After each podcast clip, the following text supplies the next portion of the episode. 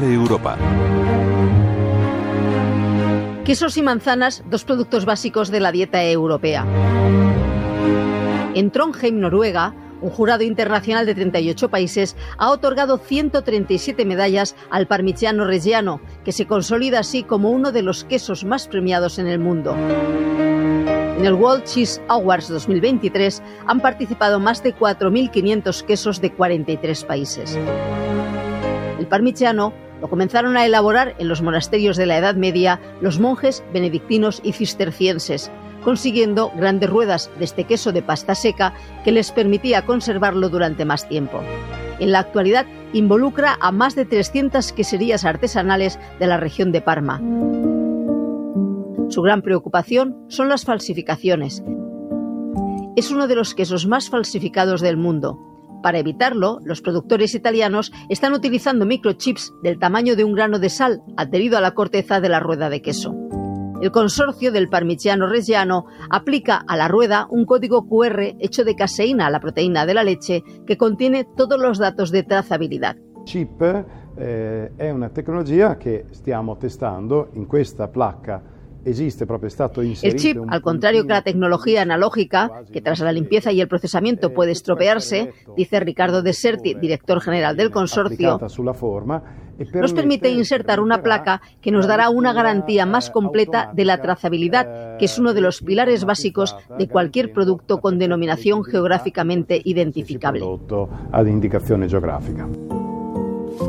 En España, la quesería Lácteos Martínez ha obtenido nueve medallas, demostrando el importante trabajo de esta familia afincada en Aro.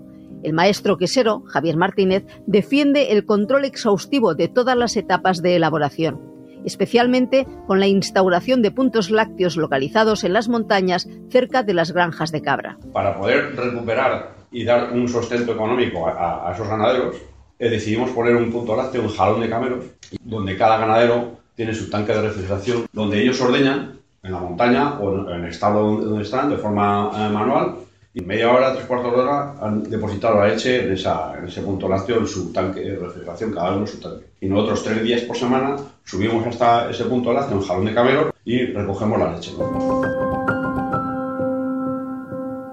Otro de los productos importantes en la dieta europea es la manzana, una fruta típica de esta época del año.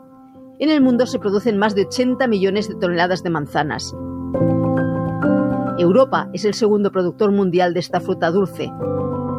En la temporada 2021-22 produjeron más de 12 millones de toneladas, muy lejos, eso sí, de China, que casi alcanzó los 46 millones de toneladas. Polonia, Italia y Francia son los mayores recolectores de la Unión Europea y España es un país deficitario estructuralmente, lo que obliga a importar más de 200.000 toneladas anualmente. El Valle del Ebro, entre Cataluña y Aragón, son las zonas más productoras de manzana de mesa, con las variedades Golden, Gala o Reineta liderando el ranking.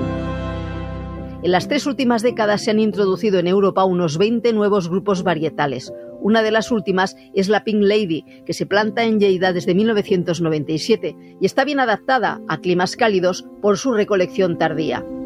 En Lleida, estos días ultiman la cosecha de esta variedad que permanece en el árbol mucho tiempo, desde la floración, allá por el mes de abril, y esperan una buena campaña con una cifra récord de 15.000 toneladas. Aún así, Joan Serentill, presidente del Comité de Pera y Manzana de FEPEX y Afrucat, explica los problemas que han supuesto las temperaturas extremas de este año. Hemos sufrido una sequía como nunca. En el mes de abril teníamos la duda de si podríamos preservar la vida de nuestros árboles. El otro reto de los productores de fruta dulce es gestionar el agua. En España, en estos últimos 15 años, hemos aumentado la superficie de regadío en un millón de hectáreas. Pues el volumen de agua que estamos utilizando para regar este millón más de hectáreas ha reducido el consumo de agua de hace 15 años en 10%. Todo esto sin olvidar que los consumidores europeos tienen diferentes hábitos. El norte consume los calibres más pequeños, mientras en el centro del continente tienden a ser medianos y más grandes en el sur.